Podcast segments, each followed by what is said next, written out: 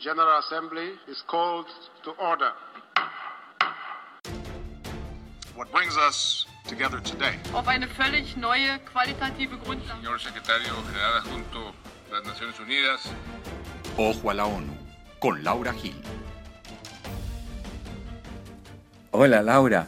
Hola Mauro. Oye Laura, yo quiero que hablemos hoy en Ojo a la ONU. ¿Por qué Naciones Unidas ve en la misión que va a desempeñar en Colombia una oportunidad para redimirse?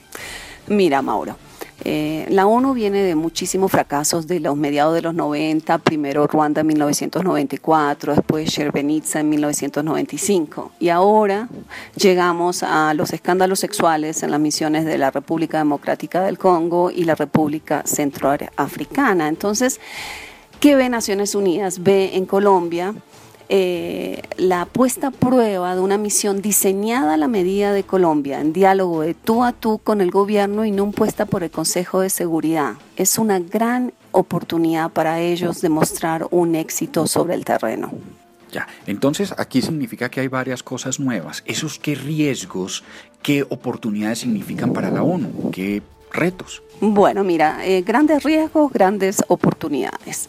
Entonces, los retos de la ONU en, este, en esta misión política especial, que será la más grande que haya desplegado hasta el momento, como misión política especial, ¿verdad? Entonces, el primero, el mecanismo tripartita. Es decir, la verificación del acuerdo de cese al fuego, desarme y desmovilización no está solo en manos de la ONU, son tres pilares. La ONU es solo uno, es verdad que lo coordina, pero nunca lo ha hecho antes y no está claro cómo funcionarán eh, las relaciones entre los dos pilares nacionales, gobierno y FARC, con el pilar internacional. Estamos, digamos, creando, caminando un, eh, un sendero nuevo así como lo está caminando la ONU. Veremos esto cómo sale. El segundo reto tiene que ver con las demandas de Colombia, Mauro. Eh, eh, Colombia es muy ambivalente. Eh, quería el sello de legitimidad de Naciones Unidas del Consejo de Seguridad, pero no quiere dar la percepción de país intervenido. Entonces, quiere limitar la acción del Consejo de Seguridad. Y en lo que se ve clarito es en que no quieren ningún volante de derechos humanos o cuestiones de géneros en el mandato de la misión.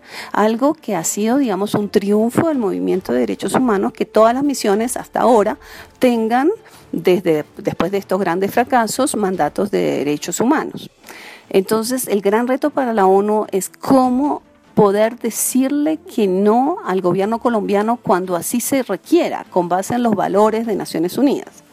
Y el tercer gran reto, Mauricio, tiene que ver cómo se va a relacionar esta misión con un equipo de país de ONU tan grande en terreno. El más grande, o sea, 23 agencias desplegadas, el más grande del mundo para un país que no tuviera misión. ¿Cómo van a eh, relacionarse todas estas agencias de Naciones Unidas con la misión?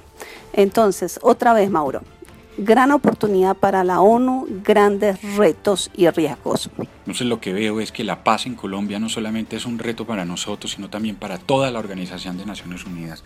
Laura, gracias. Exacto. Eh, gracias a ti, Mauro. Hasta la próxima.